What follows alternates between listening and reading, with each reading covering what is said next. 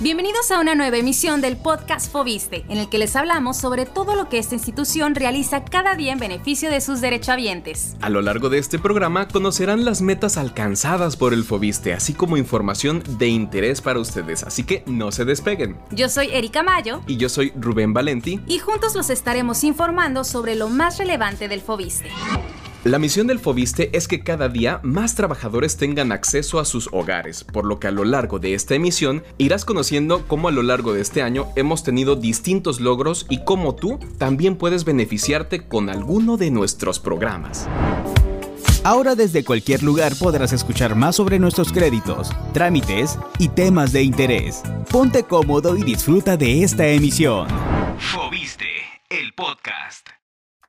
Muy bien, pues vamos a arrancar con una pregunta básica. ¿Qué es el FOBISTE? Bueno, pues el Fondo de la Vivienda del Instituto de Seguridad y Servicios Sociales de los Trabajadores del Estado es el encargado de otorgar créditos para vivienda. Hasta el 19 de agosto del 2021 había cumplido el 77% de su meta de colocación de créditos. ¿Qué te parece, Rubén? Me parece una excelente cifra, Erika, y es que este 77% significa que se formalizaron 37.334 créditos a nivel nacional y si desglosamos un poquito estos datos, eso significa que 33.390 de ellos corresponden al esquema tradicional, 2.328 al esquema Fobiste para todos, 1.107 son parte del conyugal, 357 pertenecen al de pensionados y 152 al crédito individual Fobiste Infonavit. Bien, pues para que nos demos una idea, esto representa un incremento en comparación con el 2020 del 23.2% en la entrega de créditos y un aumento del 22.9% en monto económico, con una derrama de 27.311.7 millones de pesos.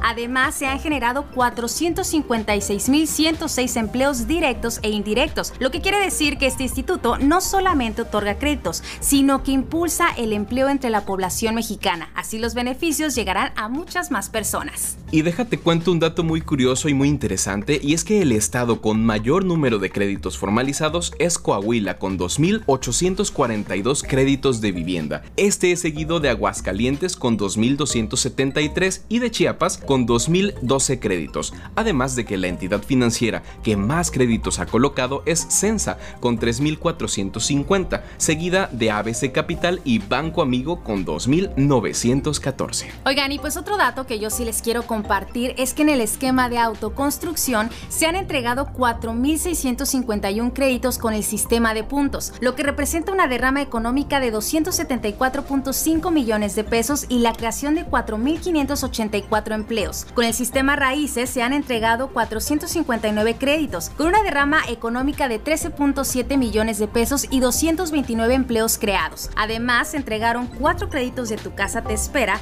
con una derrama económica de 3.1 millones de pesos y 51 nuevos empleos creados. El Fobiste tiene como prioridad el que cada día más trabajadores tengan acceso a una vivienda digna. Si tú ya eres derechohabiente, no esperes más e ingresa a www.gov.mx diagonal fobiste.com para conocer las convocatorias y todo lo necesario para iniciar tu trámite y acceder hoy a la casa de tus sueños. Pues ahí está, ya escuchaste, hay distintos programas para ti y seguramente alguno de ellos se adaptará a tus necesidades. Fobiste, el podcast. Mi querido Rubén, ya estamos de regreso y yo sí te quiero hacer una pregunta que creo me la vas a contestar correctamente. A ver, dime. ¿Conoces el Fondo de Cultura Económica? Pues sí, lo conozco y te puedo platicar un poquito de él. Esta es una institución editorial del Estado mexicano que fue fundada en 1934 por Daniel Cosío Villegas. Originalmente la idea de esta institución era el publicar textos de economía para estudiantes de universidad, pero fue pasando el tiempo y ampliaron su oferta de tal manera que ahorita ya temas de poesía, de historia, de economía y muchísimos más. Wow, si yo les dije que este hombre era muy inteligente. Ahora, déjame agregar unos datos más. Les cuento que aunque nació como divulgación de la ciencia y disciplinas específicas, en 2019 inició una nueva etapa con el objetivo fundamental de incentivar la lectura. Es así que incluso se pueden leer cientos de obras en línea y de acceso gratuito. Además, puedes accesar de manera gratuita a través de su sitio web web fondodeculturaeconómica.com diagonal gratuita.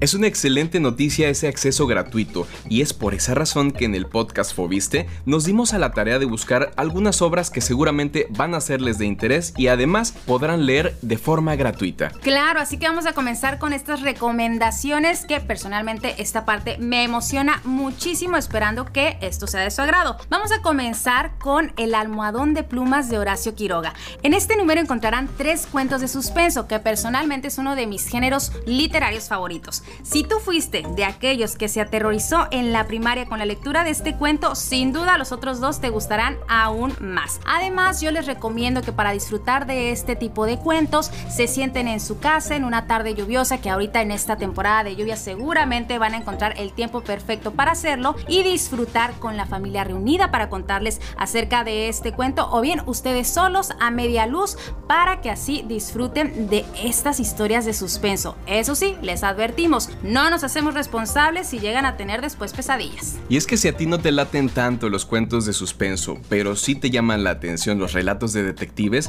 entonces no dejes pasar el intérprete griego de Sir Arthur Conan Doyle. Esta forma parte de la serie del famoso investigador Sherlock Holmes. En este cuento intentarás descubrir quién fue el autor de un asesinato que se dio de una manera muy peculiar. Esto de una manera que solo el detective Holmes podrá hacerlo. Te recomendamos leerlo durante las noches para que antes de dormir puedas tener sueños con unas grandes aventuras. Así es, pues ya sabes, si quieres leer esto y muchísimo más, debes ingresar a la página web del Fondo de Cultura y descubrir por ti mismo toda la oferta que tienen, listísima para ser leída por ti, además de ofertas exclusivas y mucho más. Recuerda, puedes encontrar todo esto en fondodeculturaeconómica.com diagonal gratuita. La lectura es una gran forma de reunir a toda la familia y dar ese calor único del hogar, así que no dejes pasar esta oportunidad de unión familiar y esto lo puedes hacer con ayuda de una buena historia antes de dormir. Fobiste, el podcast. Síguenos en nuestras redes sociales. Encuéntranos en Facebook, Twitter e Instagram como Fobiste MX. También puedes visitarnos en nuestro canal de YouTube Fobiste, donde podrás darnos like, suscribirte y enterarte de todo lo que preparamos para ti. Fobiste, el podcast.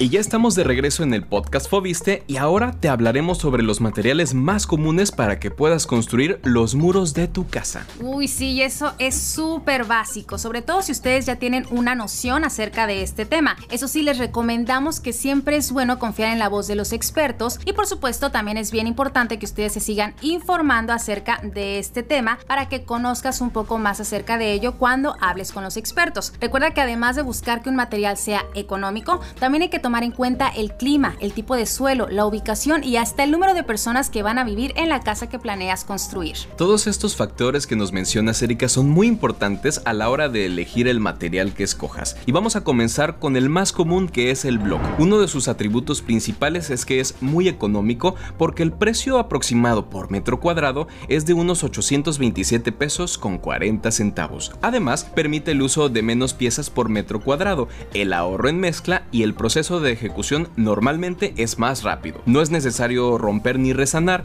es ligero, resistente y duradero y permite construcciones modulares, además de ser aislante auditivo y también de temperatura. Pero si nos vamos a las desventajas, tomemos en cuenta que es menos térmico que el tabique y usualmente se trabaja con piezas enteras, ya que no se puede romper con facilidad. Claro, y definitivamente todos ubicamos el block, que es de los más usados, para la construcción. Además, son los que vemos todos los días. Sin embargo, ahora yo quiero ahondar un poquito más en un material que ya mencionaste, Rubén. Ese es el tabique rojo recocido. El precio de este material es un poco más elevado que el del block, ya que por metro cuadrado aproximadamente gastas unos 965 pesos con 22 centavos. Son buenos para cualquier tipo de clima, sí son más térmicos, sí son más acústicos, resistentes a insectos y organismos y también durables y versátiles. Sin embargo, también hay que mencionar las desventajas, las cuales pueden ser que deben ranurarse para dar paso a las instalaciones y además resanar. Además, por su tamaño es necesario el uso de más piezas por metro cuadrado y más mezcla de mortero para juntas,